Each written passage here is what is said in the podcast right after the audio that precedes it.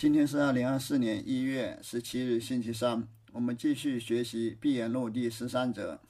第十三则是巴林银碗。诠释云：云林大野，边界不长。云欧克勤在诠释中一般都是描述觉悟者的境界。他说：“云朵聚集在空旷的大地上，丝毫没有隐藏，大家都看得明明白白的。边界就是整个世界。也就是说。”聚集在天空的云朵，并没有躲藏在任任何地方，它大拉拉的就在天上，无论人们走到哪里，都能看得明明白白的。雪覆芦花，难分正迹。冬天，白雪皑皑覆盖在芦花上，因为芦花也是白色的，所以人们就很难区分哪些是芦花，哪些是白雪。正迹就是痕迹。冷处冷如冰雪，细处细如米墨。冰冷的时候，就像冰雪一样冰冷；细微的地方，就像米米粉那样细微。深深处佛眼难窥，秘密处魔外难测。深深处佛眼难窥，秘密处魔外莫测。也就是说，觉悟者的境界高深莫测，连佛陀也无法窥探，连天魔外道也探测不到。也就是说，不管是佛陀还是天魔外道，都无法窥测到最究竟的境界。也就是说，这种境界非常牛逼。举一名山，即且止，做断天下人舌头，做某僧道。我现在也就不讲举一反三的事情了，也不想跟你们反复解释了，也不希望你们能够举一反三了。我现在只想谈谈做断天下人舌头的事。什么是做断天下人舌头呢？就是让天下人哑口无言。也就是说，谈谈这个最究竟的事。做某僧道应该怎么去谈呢？应该怎么说呢？且到是什么人份上是试举看，大家说说是什么样的事情能让天下人哑口无言？什么样的人才懂得这样奇特的境界呢？我来举一则公案给大家看看。举深问巴陵如何是提婆中？白马入芦花，道什么点？巴陵也就是说巴陵好见禅师，他是五代时候的禅宗僧人，释法云门为彦禅师，也就是说。他是云门文彦禅师的弟子，能言善辩，文颂外号见多口，人称见多口，就是多口阿师，也就是说能言善辩了。提婆是龙树的弟子，这里指的是那个禅宗，提婆宗指的是禅宗。圣人有位圣人问巴陵好见禅师：禅宗是怎么回事？如何是提婆宗？也就是说，禅宗到底是怎么回事呢？圆悟克勤禅师评论道。这就像白马进入芦花一样，一下子就看不到了。白马跟芦花合二为一了，还能回答什么呢？你要问这个问题干什么呢？道什么？就是说，你问这个干嘛呢？点可以理解成点鹅而回，也就是说，鲤鱼跳龙门被点鹅了，无法化为龙，还是回去吧。也就是说，这个问题还是别问了，问不出个什么结果。点还可以理解成用红笔点一下啊，说这里是重点，让大家注意这里。大家自己按照自己的理解去选择一个吧，这两种两种解释都可以。巴黎云：银碗里盛雪，塞断耳喉咙，七花八裂。巴黎好见禅师回答这个问题说：银碗里盛雪，这个意思就是跟白马入芦花一样，银碗是白色的，雪也是白色的。银碗里盛雪，就是说。白色的银碗和雪融为一体，很难以分辨。原物克勤评论说：“这句话塞住了你的喉咙，让你无话可说，不知所措，七花八裂。”就是说，让你支离破碎，不知所措。七花八裂也有其意，还可以解释成七通八达，也就是说四敞八亮的。也就是说，你让你豁然开朗，也就是说塞断你的喉咙，但是能立刻斩断你的妄想，让你豁然开朗。这是七花八裂，也可以这样理解。平唱这个公案，人多错会，道此事外道中有什么交涉？很多人错误的理解这个公案，说提婆中属于外道，这有什么根据？这根本就是胡扯。第十五组提婆尊者亦是外道中一术。圆悟克勤接着介绍提婆尊者的故事，他说。禅宗在印度的第十五代祖师提婆尊者以前是外道，学习婆罗门教，所以是亦是外道中一术。因见第十四祖龙树尊者以真投钵，也就是说，提婆尊者有一天他要跟龙树尊者打辩论，龙树想测试一下他的智慧，就让弟子拿了一钵水出来，这样测试龙那个提婆的智慧。提婆尊者看到之后，立刻在水里扔了一根针，也不知道他这是啥意思。龙树生气之，传佛心中，即为第十五祖。龙树看到提婆尊者这样做，在水里扔了一根针，就觉得他非常厉害，于于是非常器重他，觉得他这是有很高的智慧，就给他传法，让他成为释法弟子，给他传佛心印，让提婆尊者是成为自己的正宗弟子，成为禅宗第十五代祖师。这个故事肯定是后人瞎编的，大家也不要当真，随便看看就行了。人切经云：“佛与心为宗，无门为法门。”人切经说，佛陀的教法归根结底是在心地上下功夫。佛教的修行没有固定的法门，无门为法门。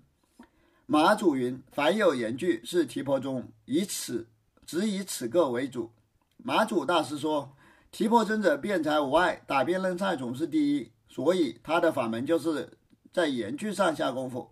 提婆宗就是以打辩论、以研究语言为主。”诸人竟是那僧门下客，还曾体究得提婆宗吗？你们这些人既然出家做了袈裟人，你们还能不能搞明白什么是提婆宗呢？若体究得西天九十六种外道，被汝一时降服。如果你们能够知道什么是提婆宗，知道提婆宗是怎么回事，那就能够降服印度的各种外道。印度有四十九种外道，你们全部能降服。若体究不得，未免未免着反披袈裟去战。如果你们搞不明白提婆宗是怎么回事，那就只能反着穿袈裟了，就是把袈裟反着反过来穿。因为在印度跟人打辩论赛失败了，就要把衣服反着穿呢，所以这要像印度人那样，失败了就要反披袈裟。起到做某生，大家说说这是怎么回事？若到言句式也没交涉。如果你们说通过言语可以表达觉悟的境界。这就是胡扯，没有交涉。若到言句不是，也没交涉。如果你们说通过言句无法表达觉悟的境界，这也是胡扯，还是没交涉。且道马大师意在什么处？大家说说，马祖道一禅师这句话到底是什么意思？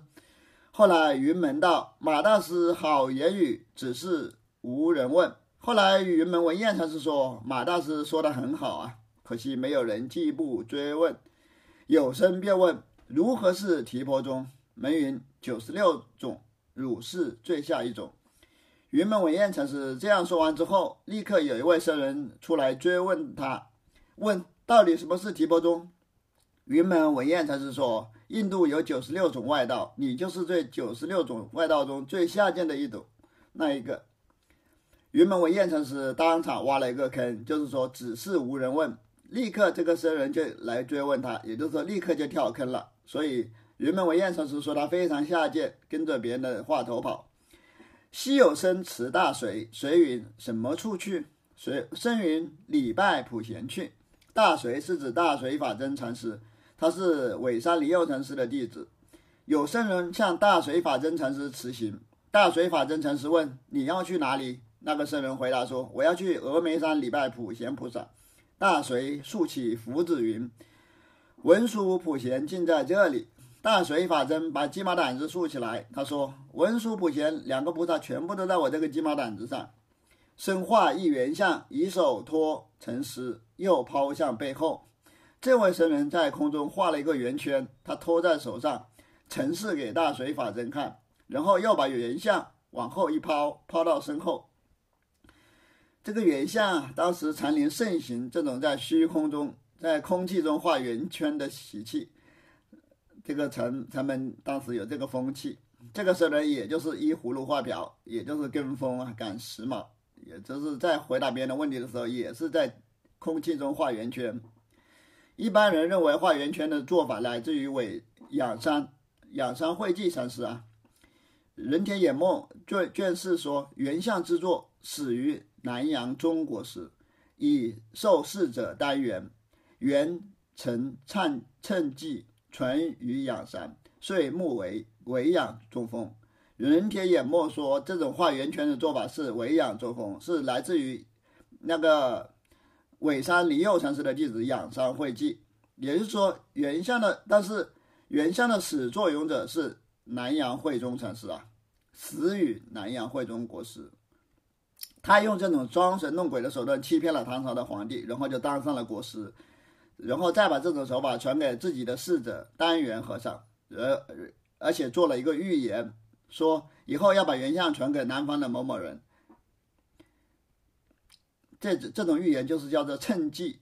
那个丹元和尚就按照他师傅的预言，把这套装神弄鬼的方法传给了养伤会济。然后通过仰山会稽在禅门流行起来，大家都学会了这种装神弄鬼的方法。所以在这里，这位僧人也就是模仿这种手段，在空气中画圆圈，用圆圈表示自己的悟境。随云逝者将一贴茶来，于这身去。大水法真禅师看到这个僧人在装神弄鬼，就说：“逝者，给这位僧人端一碗茶过来，让他，让他。”喝一下，他画了半天原像，装神弄鬼，搞了半天，应该是搞累了，给他倒杯茶喝喝。一贴茶就是一碗茶，贴就是盏，盏一碗的意思。云门别云，西天西天结头，云门别云，西天斩头截臂，这里自领出去。别云就是对这个公案的另外评论，云门禅师对这个公案有了他他自己的评论，所以叫做别云。云门文彦禅师对这个国家的评论是：在印度，如果打辩论赛失败了，就要砍头或者砍胳膊，这是非常残忍的。但是在我们中国，打辩论赛失败了，只是让他自己去反思，自领出去，就是自己收回自己的话，意思就是还是我们中国人文明呐。最后还送一碗茶给你喝喝，让你自己去寻死，不会砍你胳膊，也不会砍你头。又云赤帆在我手里，云门文彦禅师又评论说：我手里拿着胜利者的红旗。这也是印度的规矩，就是说辩论赛赢了，手里就拿着一个红旗。西天论义，胜者受制赤帆，负舵者反披袈裟，从偏门出入。古代印度打辩论赛的时候，获胜的人就拿着红旗，失败的人要反穿的袈裟，把袈裟反过来穿，然后还要从侧门出去。西天欲论义，须得凤王赐于大士中。声中击鼓，然后议论议。古印度打辩论赛必须获得国王的批准，然后在大型的一个大的寺院里敲钟击鼓，然后大家一起来进行议论、进行辩论。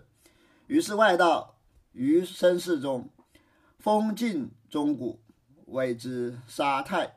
因为外道很害怕提婆尊者的辩才无碍，就提前偷偷的溜到了比赛地点。到那个大寺行寺院，到那个僧寺中，到佛教的僧寺中，把钟鼓楼都封起来，这样大家都无法敲击钟鼓，比赛就无法进行了。外道就想出这个损招，这样自然就淘汰了佛教的提婆尊者，这就是杀太。杀太就是淘汰的意思啊。十迦那提婆尊者知佛法有难，遂运神通登楼撞钟，欲禀外道。迦那提婆，也就是这上面说的提婆尊者，也就是禅宗在印度的第十五祖提婆尊者。提婆尊者知道佛法有难，就运用神通登上了钟楼，他就开始撞钟，这样来驱逐外道。这个故事瞎编的没有任何逻辑，感觉非常弱智。我们姑且就按照这个脉络往下理解。外道遂问：楼上声钟者谁？提婆云：天。接着这个故事其实用的就是谐音梗啊，原物客卿肯定不知道这个谐音梗。以前就是韩天杰老师在给我们讲梵语的时候，在上课的时候讲了这个故事，所以我就懂得这个谐音梗，我也解释给大家听一听。外道遂问楼上声钟者谁？提婆云天。外道就问楼上撞钟的是谁呢？提婆说天。提婆，他这个名字，他的意思就是天，梵语就是 deva，所以可以翻译成提婆，也可以翻译成天。提婆就回答：“我是 deva 呀，我是天。”外道云：“天是谁？”提婆云：“我。”外道又问：“天又是谁？”提婆说：“天就是我。”也就是说，提婆就是我。这里玩谐音了。外道云：“我是谁？”提婆云：“我是耳。”外道又问：“我是谁呢？”提婆说：“我就是你。”梵语中的你 de the one 跟提婆 deva 的发音是一样的啊，是很类似的。这里还是玩谐音。外道云：“啊是谁？”婆云：“啊是狗。”外道又问：“你是谁？”提婆说：“你是狗。”还是玩谐音，因为梵语的那个狗发音跟你跟提婆都是差不多，都是 shua，有有点类似啊。这里就是提婆用谐音梗来骂人，这样就被古代佛教徒认为有智慧，就是占到便宜了，在嘴巴上占到便宜了，这真是很搞笑的。外道云：“狗是谁？”婆云：“狗是耳。”外道说：“狗是谁？”提婆说：“狗是你。”如是七反，外道自知复堕服役，遂自开门。提婆就跟外道这样来来回回搞了七次，外道最后认输了，是甘甘拜下风，然后就不封锁寺院的钟楼了，开门让提婆离开。其实他不开门，提婆也可以离开呀，因为提婆有神通，在天上可以飞来飞去呀。这种用谐音给骂人的手段，就是泼皮无赖赖、泼皮无赖的做法。古代印度人觉得觉得这个 这样做就是很有智慧，还记载下来，流传千古。这在现代人看来就是一个天大的笑话。提婆于是从楼上持刺翻下来，提婆尊者拿着红旗从楼梯上走下来，洋洋自得，骂架骂赢了，非常牛。外道云：“尔何不后？”婆云：“尔何不前？”一边走，他们还一边吵。外道说：“你为什么不走在我的后面？”提婆说：“你为什么不走在我的前面？”外道云：“汝是贱人。”婆云：“汝是良人。”外道说：“你是贱人。”提婆说：“你是好人。”如是辗转愁问，他们一边走一边骂，这样耍嘴皮子，来来回回又搞了好几个回合。提婆则以无碍之辩，由是归服。这样佛教徒就说提婆赢了，他辩才无碍，外道全部服气，觉得提婆尊者非常牛逼。十提婆尊者手持手持赤幡，易堕者翻下立。当时提婆手里拿着胜利者的红旗，威风凛凛，外道都站在红旗下那个磕头礼拜。外道皆斩首谢过。时提婆止之，但话令削发入道。这时候按照规矩，外道都必须要砍头了，但是提婆。真的大人有大量，他阻止了这种残忍的比赛规则。外道深受感动，纷纷的剃头，加入了提婆的传销队伍。加上人通过意淫编造这种故事，不断达到胜利的高潮，赢麻了，赢了一次又一次，在幻想中登上了宇宙之主的最高位置，高潮迭起。看到这种故事，真是让人笑掉大牙。据说这个提婆因为到处骂人、吃人豆腐，嘴巴上占人便宜，后来被外道杀死了。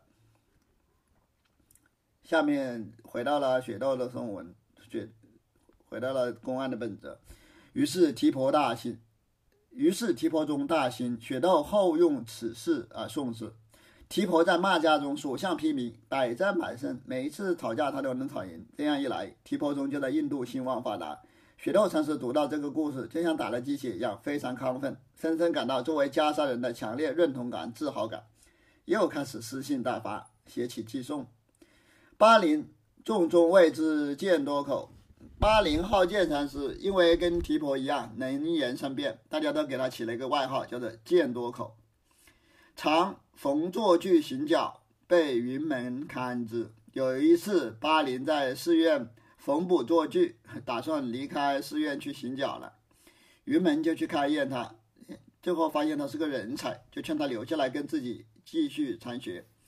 巴林后来深得他云门脚跟下大势，所以奇特。后来巴林好见禅师，就在云门为验禅师处大彻大悟，所以他后来才具有这样奇特的本事。后出世法事云门，后来巴林好见禅师当了住持，当了权贵袈裟人，他就说自己在云门禅师那里开悟了。其实这应该是他当了权贵之后，怕别人说自己没有传承，就攀附了当时最有名气的云门文彦禅师，说自己当初在他那里开悟了，这就是一种诈骗行为啊！先住越州巴林，更不做法事书。巴林号建禅师开始是住在越州巴林新开院呐，就是今天岳阳那个前明寺当住持。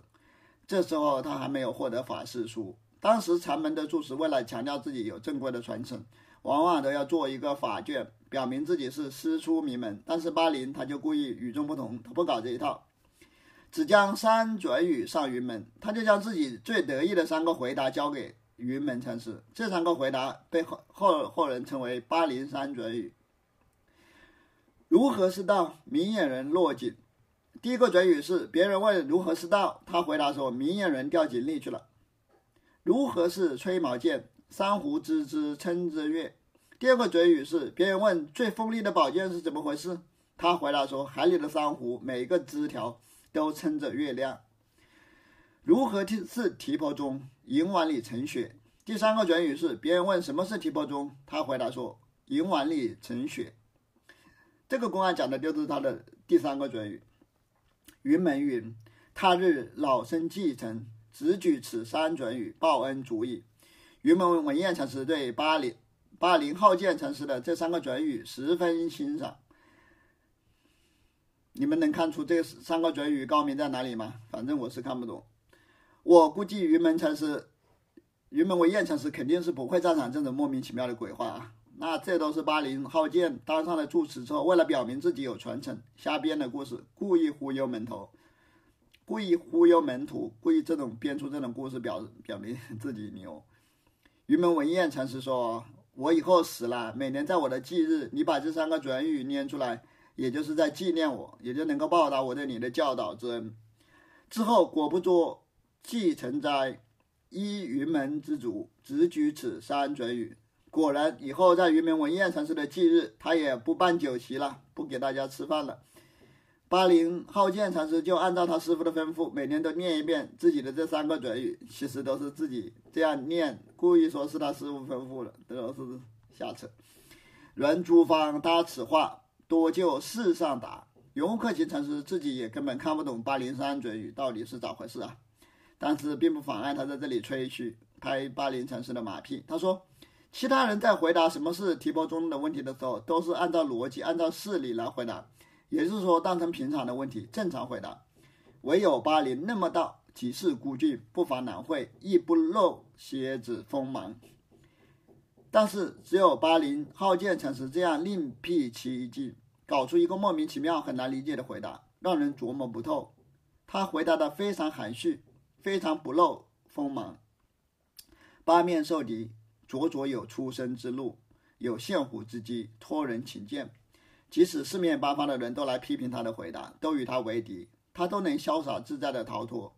他仿佛掌握了使猛虎落入陷阱的机关，让人不知所措，剿灭大家的妄想分别。这些都是袁无可行拍八零号剑禅师买批的话。若论一色边事，到这里须是自家脱落了，却须是遇人死的一色，就是纯一无杂、究竟的事情，就是觉悟者的境界。究竟开悟的境界。必须是自己亲证，必须是大彻大悟才可以，也必须是遇到同样觉悟的人才能彼此相知，也就是说需要别人来认可才行。所以道，道无五户同人会，十拱弯弓作者安。此理若无师应受，你将何法与玄谈？道无这里的道无指的是道无中智。禅师，他是十十双庆珠禅师的师傅，曾经把培修的护板给扣下了。十拱，十拱就是指十拱会禅禅师，是马祖道一的弟子。他以前是打猎的，后来碰到了马祖接引，当下开悟，立刻把弓箭给折断了。后来接引人总是做出弯弓射箭的姿势，用这种方式来接引人。大家可以自己去百度这些故事。护板那个肯定是后人瞎编的，因为护板这个故事曾经被安在各种不同的人身上。有的人说是那个十双庆珠禅师的故事，也就是说这个故事就是后人瞎扯的。这首诗的意思就是说，道无禅师、道无中智禅师挥舞护板，是因为有志同道合的人能理解他；石拱会长城时做出弯弓的姿势，是因为有大宗师能够理解他。作者就是大宗师啊，有大宗师能够懂他，也就是说马祖大师能懂他。开悟的道理如果没有老师来认可，那我们的传销代代相传就搞不成了。还有什么办法来谈玄论道呢？没有这种师徒以心印心的代代相承，一代代发展下线搞传销，乔家的宗教传销事业不就完蛋了吗？也就是说，此理若无师应受，你将何法与玄谈？那教道人。平时谈玄论道，那谈个什么呢？也就是说，必须要有人认可。雪窦随后拈题为人，所以送出。后来雪窦禅师拈题出来是为了帮助别人，所以他才写出这样的寄送。宋老新开，千逼易得，一将难求，多口阿诗。老新开就是指巴陵浩建禅师，他住在新开院，所以大家称他为老新开。所以这里雪窦禅师称他为老新开，老是表示尊敬，也就是说尊敬的巴陵浩建禅师。圆悟克勤禅师的评论是：巴陵禅师是一个非常难得的禅师，他辩才无碍。多口禅师就是说巴陵禅师的口才非常好。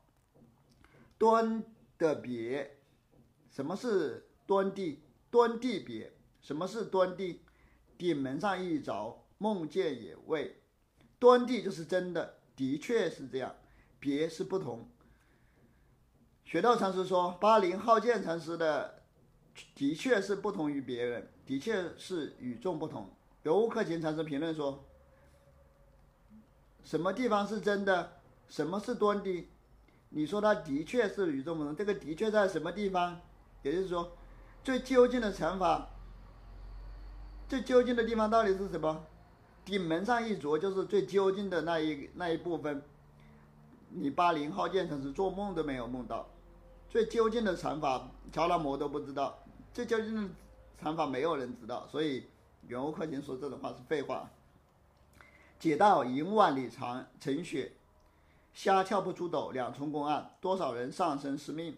八零号建成是懂得银万里成雪的道理，知道这样回答。解道就是懂得这么说。银碗里盛雪是巴林好见禅师的回答。有克勤禅师评论说，即使他知道这样回答，也是虾米跳不出竹篓子。雪道禅师里再次引用他的话，这就是第二个公案，是第二重公案了。很多人在这则公案上丧生失命，拼命琢磨这个回答是什么意思，但是永远琢磨不明白。所以说，多少人丧生失命？九十六个因自知，艰深在内。舍离还知吗？一坑埋却。雪道禅师说，印度的九十六个外道自己应该知道这件事。远悟克勤评论道：“雪道禅师，你也包括在内呀，艰深在内，就是也包括你雪道禅师啊，这个外道，你也属于属于这个外道之中的一种。雪道禅师，你知不知道？你你和外道已经在同一个土坑里被埋葬了。舍离还知吗？一坑埋却。”不知却问天边月，远之远矣，自领出去，望空乞告。雪道禅师说：“如果你们还不知道，那就问取天边的月亮吧。”意思就是懂得一下子就懂了，不懂的永远不懂，等于是苦苦向月亮上寻觅，还是寻不到。游客经常是说：“如果问天边的月亮，那这个太遥远了。你自领出去，就是你怎么样来的就怎么样出去吧，轻轻的来，轻轻的走。”你去对着天空苦苦祈告吧。提婆中，提婆中，道什么？三生在这里，满口寒霜。雪道禅师说：“提婆中啊，提婆中。”圆悟克勤禅师评论道：“你还说过什么呢？我在这里也只能哑口无言。满口寒霜，就是嘴巴里都是是塞满了霜，也就是说冻得无法开口。赤帆之下起清风，白杂碎，大云已着了眼。”而且去斩头截臂来，与尔道一句。提婆手里拿着胜利的红旗，红旗底下清风绵绵不断，意思就是开悟者的境界绵绵不断。问渠哪得清与许，唯有源头活水来呀。赤帆旗下起清风。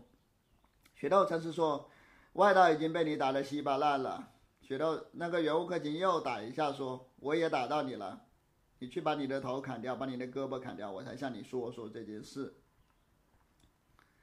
平唱老新开，新开乃月明也。老新开就是巴林浩见禅师，这里用他所住的寺院的名称来指代他。端的别，雪窦赞叹有份。雪窦禅师用确实与与众不同，也就是说端的别这句话来赞赏、来赞叹巴林浩见禅师。写到什么处是别处？大家说说巴林浩见禅师有什么与众不同的地方？